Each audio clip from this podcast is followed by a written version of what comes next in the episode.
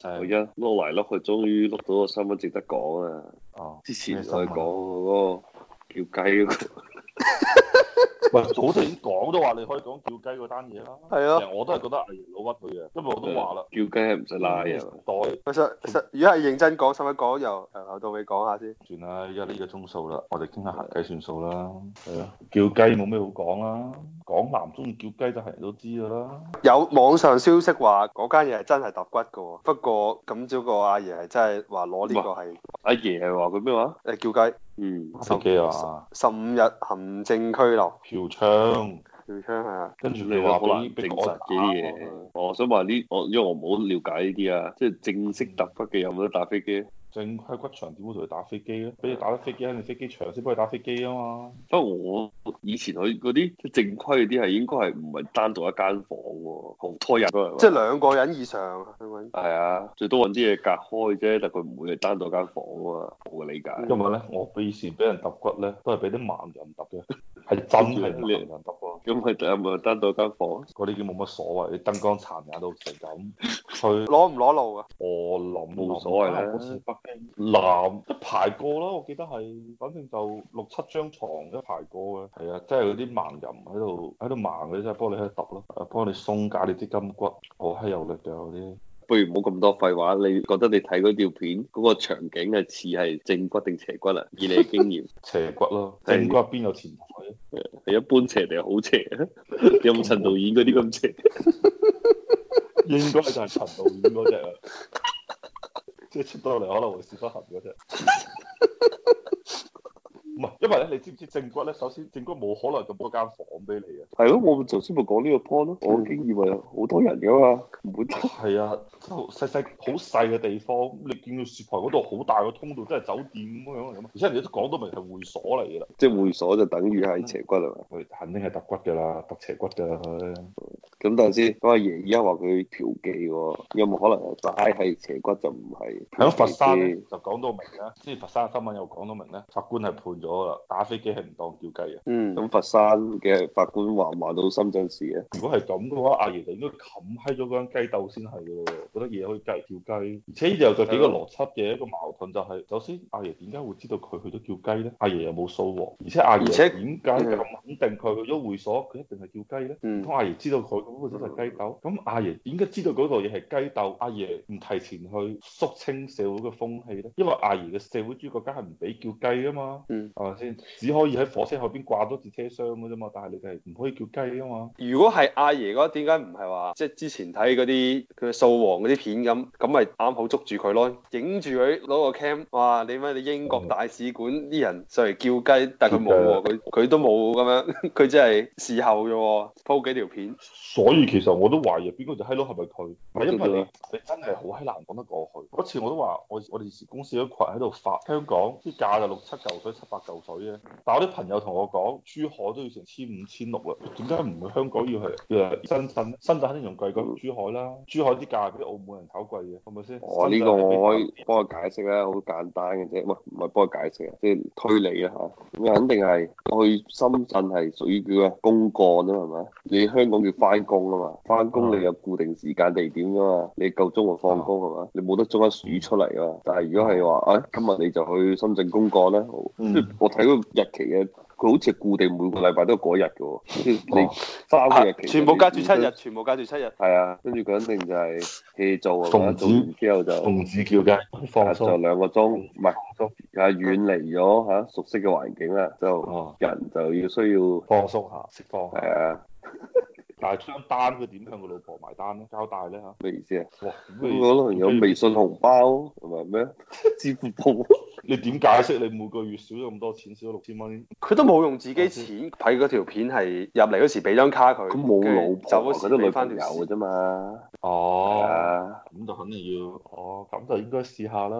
講佢啲波唔細，試下啲北姑大波，正常嘅。咁但係問題就係點解阿爺知道咧？我冇問，係咪即係想到每一個香港人阿爺都監視緊佢哋咧？上嚟深圳嘅時候，唔唔我係。阿爺想 check 就 check 到嘅，即係你去嗰啲唔咩係啊嗰啲地方都但係都你要阿碌爺一碌卡嘅嗱。，假設唔係你假設阿爺係想搞佢係嘛，捉咗佢嗯。咁如果佢係一個冇叫雞嘅人，即係正常人係嘛，咁阿爺冇冇藉口咯，冇藉口友嗯拉佢，所以其實阿爺肯定係事先做好晒功夫。哦，呢條友嚇，所以呢樣嘅嚇，睇住佢啊衰啊脱雞嘅，係啊，跟住先至行動啊嘛，係嘛？掃黃行動。即係證咪證明，即係反對阿爺邊個黃絲上到嚟中國做咗啲咩嘢？阿爺就睇下肯定冇啊人行呢條友係啊，哦呢、個之前唔知做過啲咩啊，但係我就唔明啦，佢一個英國嘅大使館嘅工作人員，點解一日到黑要從香港嚟深圳呢？有話係佢因為佢嘅工作係希望喺中國呢邊攞到更多關於蘇格蘭嗰邊嘅投資，佢呢個係佢其中一個職務，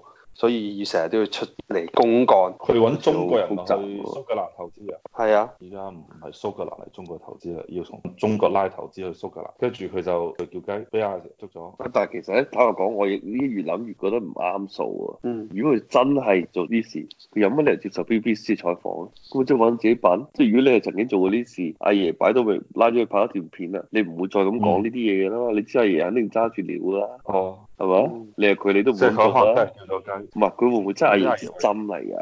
佢其實係阿爺嘅人嚟㗎。阿爺話嚟呢招先左邊面刮一巴，右邊面又刮多巴咁樣，令到啲黃絲啊已經對呢個冇晒信心啦。佢接受喂，仲 BBC 仲採訪一過仲一冇個疑點，仲一個點入疑去睇點，即係佢話呢件事之後，誒英國大使館就即刻炒咗佢。喂，咁如果你話英國係，喂我撐支持民主嘅喎，喂屌你你俾阿爺捉完，我唔應該更加保護你咩？點解英國領事館即時炒埋佢？因為基於安全嘅原因。可能太呢少個投資蘇格蘭啊，佢都覺得佢唔做得嘢係啊嘛？ 拉拉咗咁多個禮拜，都拉唔到人投資蘇格蘭啊！仲要每個禮仲要 拜叫雞。遲啲數越 有啲不明消費，叫一次都算數啦，你仲要成日去叫雞。仲要換下新嘅地方，仲係分翻同一個地方。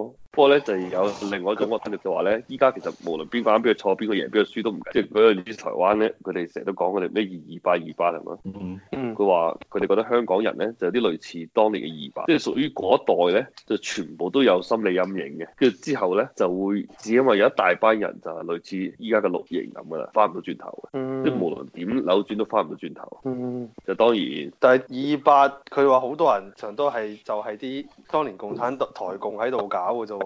啊係，佢背後究究竟又搞啲咩唔知啦。不過咧最覺得最有趣嘅就係凡係發生呢啲咁嘅事情嘅，無論當年嘅台灣、依家香港，其實都逃離唔到呢個現實，就話最有錢、最有能力嗰班人，你都係走佬嘅，都唔會留喺度嘅。台灣最有因為能力係係咩人啊？當年嗰啲全部走晒美國咯，所以點解你睇下佢即係早唔使早好耐，早十年八年前都仲係即係美國嘅唐人街啦，都唔係俾阿爺話到事咯，都係掛青天白滿地紅旗噶嘛，就係、早期即係六七十年代、七八十年代嗰啲有能力走去美國嗰啲，咪全部走晒美國。因為其實嗰陣時嗯佢哋由大陸走去台灣，台灣都唔係佢屋企嚟嘅嘛，講到底係嘛？嗯咁我留喺台灣同留喺美國，反正都唔係我自己屋企咯，我屋企江浙啊、上海咩都好，咁咪走去更加好嘅地方咯。嗯，啲香港人話係想學當年韓國仔喎，你話係咪同香咩同當年咩江州嗰啲情冇況可似能唔似？嘅，一啲都唔似，因為韓國嗰班係係佬一個廁所唔乾淨就要炸廁所嘅人，我學韓國。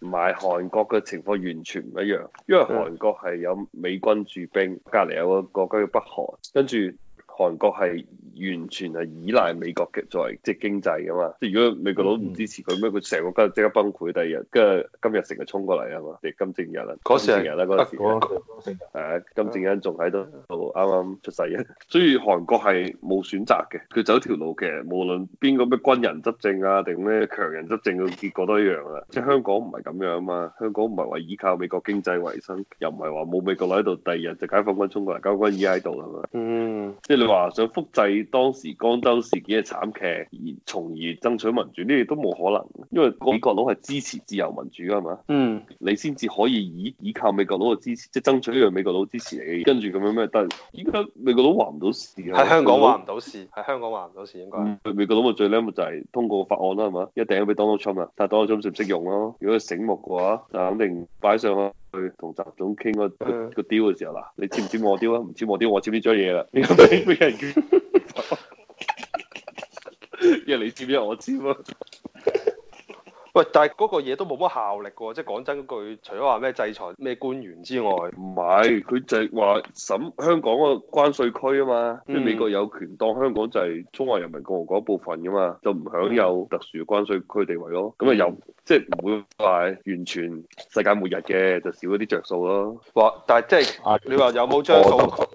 你話有冇關税區呢個問題？我覺得即係呢個香港冇咗獨立關税區，蝕底嘅唔唔係阿爺喎，係香港自己啫喎，一定唔係阿爺喎。啊係蝕底嘅，不過咧香港就更加司徒孫啊，更加傷啦。係，誒你唔好淨係諗阿爺得集中一個，阿啊爺下邊有好多人，七千萬人、八千萬人。你諗下，你做嘢你領導一個八個人嘅團隊，你都冇咁容易啊，係嘛？八八十人你應該領導唔到啦，八千萬。